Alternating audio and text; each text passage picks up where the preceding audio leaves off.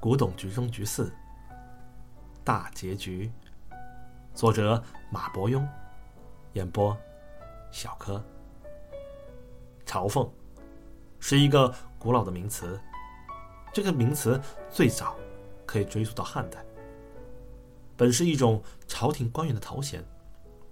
到了唐宋年间，朝奉成了一系列固定的官职名称，如朝奉使、朝奉郎。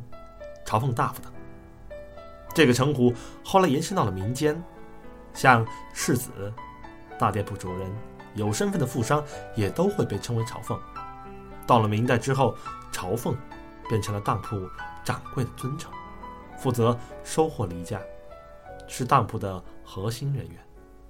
谁去典当物件，在柜台上招呼一声，都得拱手道一声“朝奉”。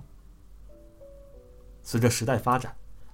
朝奉现在已逐渐被人遗忘，对于绝大多数老百姓来说，这已经变成了一个陌生而神秘的词汇。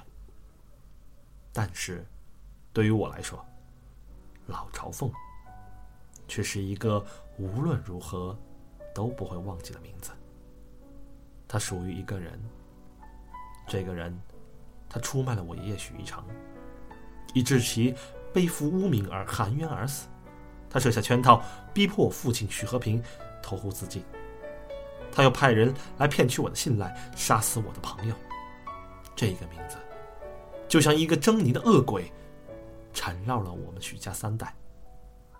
他一手建起了覆盖全国的古董赝品制贩网络，暗流涌动，已成为中国文物市场上一颗极大的毒瘤。